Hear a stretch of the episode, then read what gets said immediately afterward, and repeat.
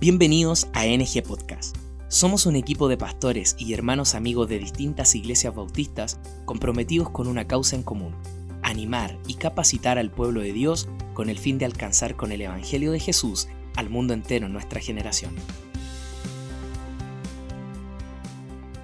Bienvenidos al primer episodio del podcast Nuestra Generación Joven. Les habla Matías Fernández.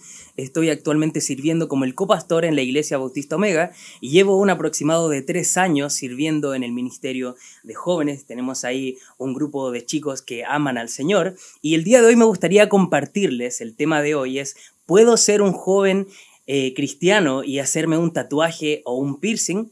Este es un tema bastante controversial porque si nos vamos a la base de todo, que es qué es lo que dice la Biblia al respecto, la mayoría de las personas, de los creyentes, van a citar Levítico 19, 28. Pero ¿qué es lo que realmente dice ese pasaje? Dice, y no, y no haréis rasguños en vuestro cuerpo, por un muerto ni imprimiréis en vosotros señal alguna, yo Jehová. Pero el contexto del mismo versículo nos muestra una lista de cosas que estaban dirigidas en primer lugar al pueblo judío y que eran parte de la ley y que a día de hoy no corren mucho para los creyentes. Y además debemos entender por qué Dios está diciendo esto.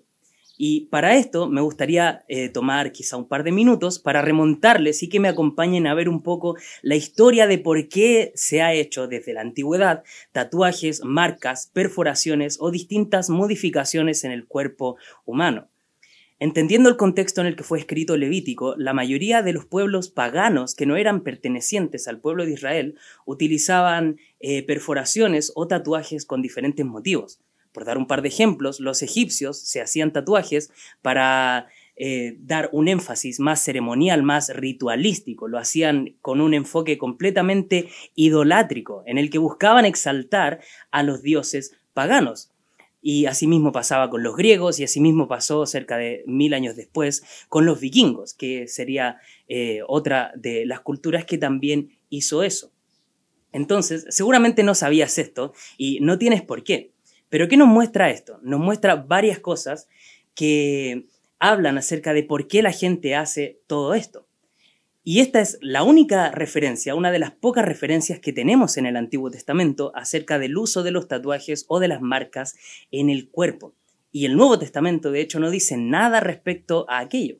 Entonces, ¿cómo podríamos nosotros sacar una conclusión bíblica acerca de si deberíamos o no hacernos un tatuaje o un piercing? ¿Por qué deberíamos hacerlo o por qué no deberíamos hacerlo?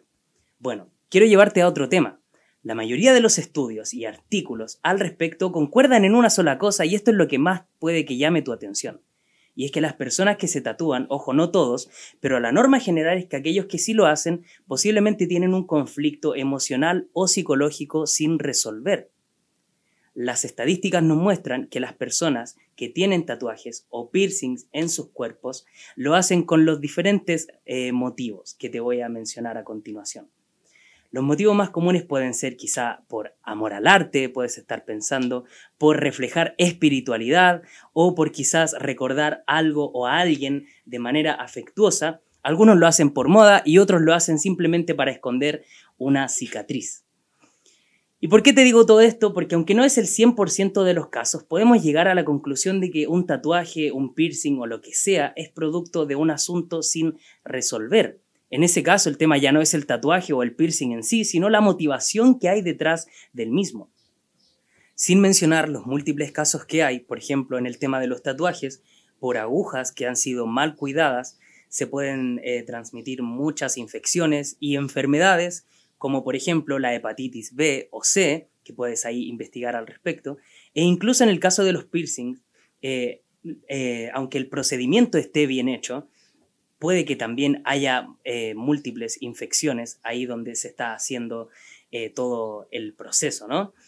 Por ende, una pregunta más pertinente no es si puedes o no puedes hacerlo, porque la Biblia, a decir verdad, y con esto hay que entender muy bien, la Biblia no dice no puedes hacerlo o sí, sí puedes hacerlo.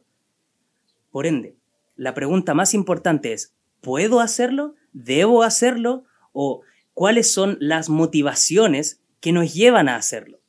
Bueno, quiero compartirte algunos versículos que nos muestran varios principios con respecto a este tema y cómo lo podemos abordar de una manera mucho más bíblica. El primero de ellos se encuentra en 1 Corintios capítulo 6, versículos del 19 al 20. El versículo 19 dice, ¿o ignoráis que vuestro cuerpo es templo del Espíritu Santo, el cual está en vosotros, el cual tenéis de Dios, y que no sois vuestros? O sea, Pablo acá está diciendo que tu cuerpo no te pertenece contrario de ciertas creencias populares, no es tu cuerpo ni tu decisión, es el cuerpo de Dios. Es el cuerpo que ha sido comprado y que le pertenece al Espíritu Santo. Por ende, no es llegar y hacerte un tatuaje simplemente porque te gusta o porque se vería bonito. De hecho, el versículo 20 dice, porque habéis sido comprados por precio. Para todos los que somos creyentes, hemos sido comprados por la sangre y el sacrificio de Jesucristo. Por ende, sigamos leyendo, glorificad pues a Dios en vuestro cuerpo y en vuestro espíritu, los cuales son de Dios. Un tatuaje y un piercing en sí no es un pecado, pero la motivación con la que se hace, lo que hay detrás de, sí puede llegar a serlo.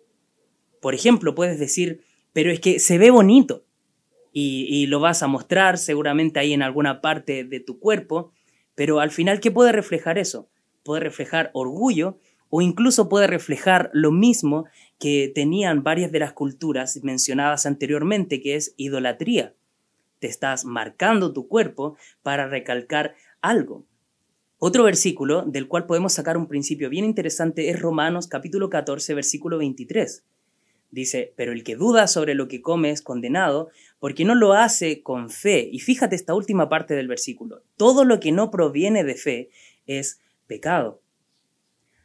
¿Sacaste de la Biblia acaso la idea de hacerte un tatuaje o un piercing?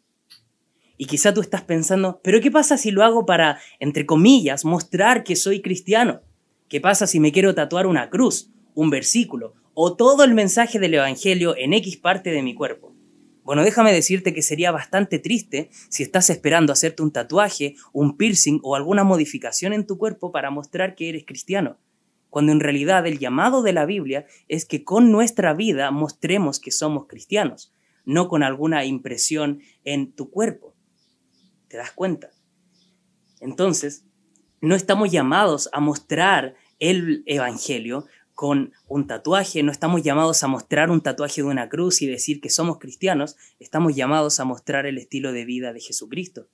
Como cristianos estamos llamados a ser embajadores y a predicar el mensaje de Dios.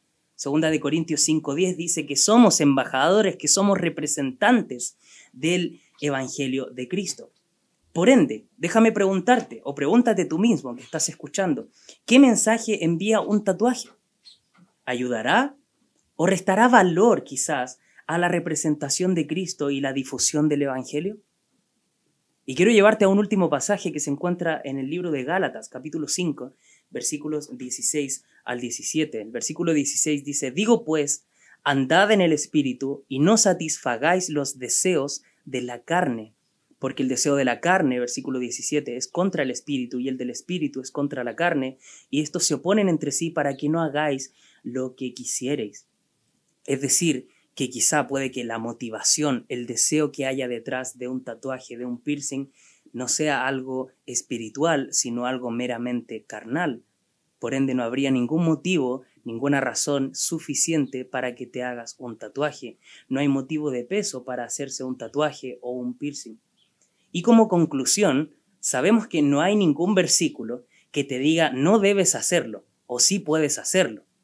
Pero el contexto histórico y todos los versículos que ya hemos mencionado nos muestran que de hecho sí hay muchos principios que nos indican por qué no deberías hacerlo, por qué la decisión más prudente y sabia sería abstenerte de todo eso. Por ende, ya para ir cerrando, me gustaría compartirte dos consejos prácticos para que tú mismo, tú misma, puedas tomar la decisión más prudente y que de esa manera puedas buscar ser lo más bíblico posible. En primer lugar, quiero animarte a que lo pongas en oración. Te parecerá sencillo, incluso básico de cada creyente, ¿no? Pero a fin de cuentas, solo Dios, a través de la oración y la palabra, te dará la certeza que necesitas. Y creo que ya hemos citado suficientes versículos que apuntan a una decisión más clara. Y como segundo consejo, pídele consejo a tu pastor. El pastor está para guiarte. Y de hecho, si lo pensamos, es lógico. ¿Por qué tomarías alguna decisión de tal magnitud sin siquiera consultarle a tu pastor? Él es tu líder espiritual y te puede guiar a que tomes una más clara decisión. No tenemos por qué elegir algo porque es emocional o sin pedir consejo. Al contrario, debemos buscar una guía. Entonces, ¿podemos hacernos un tatuaje, un piercing? Ya sabemos lo que dice la Biblia. Sería mucho más prudente y sabio el no hacerlo. Gracias por escuchar el podcast de nuestra generación. Esperamos ser de bendición para tu vida y ministerio. Para conocer más sobre nuestro ministerio, puedes visitar el blog nuestrageneración.org. No te pierdas el siguiente episodio. Te esperamos.